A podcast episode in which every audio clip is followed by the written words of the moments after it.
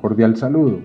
Mi nombre es Braulio Andrés Giraldo Valencia, soy licenciado en Matemáticas y Física de la Universidad de Antioquia. Actualmente laboro como docente de física en una institución educativa de carácter oficial no laica del municipio de Envigado, Antioquia, y en este corto podcast trataré de develar algunas de las ventajas o posibles desventajas que trae la idea de la didáctica como ciencia independiente de la pedagogía.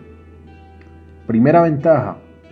al considerar la didáctica como un campo independiente de conocimiento, se ve obligada a profundizar en su propio campo, aspecto que no lograría si estuviese limitada a otra área de estudio, como por ejemplo la pedagogía. La previa condición, según Carrascosa 1999, se constata en la idea de entender que la didáctica de las ciencias se ha conformado como un dominio específico de conocimiento, con los elementos propios de una disciplina científica, una comunidad científica, unos órganos de expresión, unas líneas de investigación definidas y una evolución hacia consensos generalizados y hacia la integración de los distintos aspectos en cuerpos coherentes de conocimiento. Se puede visibilizar en elementos tales como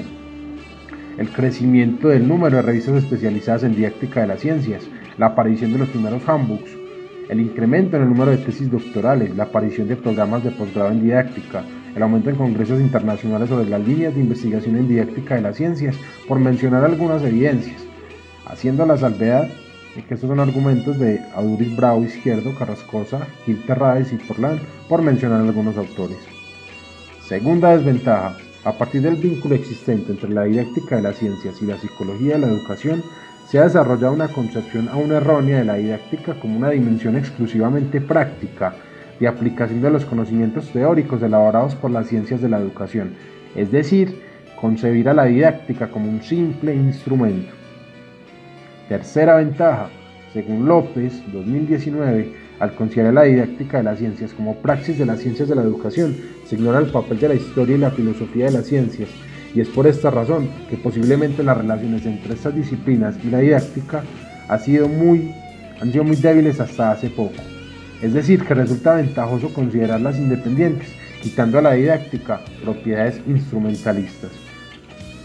Sin embargo, a mi humilde criterio, también hay desventajas de considerar independientes a la pedagogía y a la didáctica. A continuación, destaco algunas ideas que a luz de, de los autores propuestos permitirán confirmar mi hipótesis.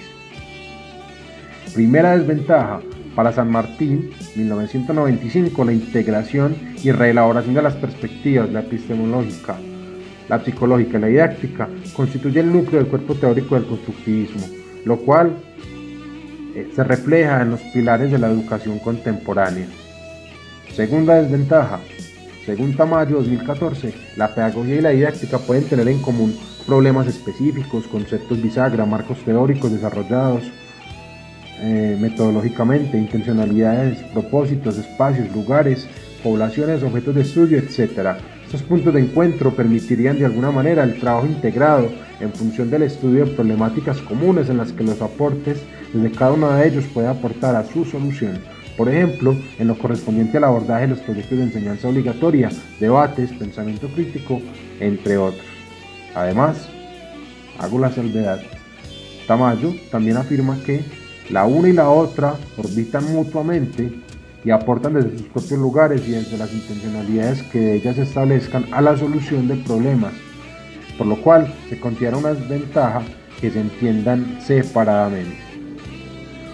Espero que mi narrativa haya sido lo suficientemente clara, logrando develar algunas de las tensiones que prevalecen sobre estos dos conceptos.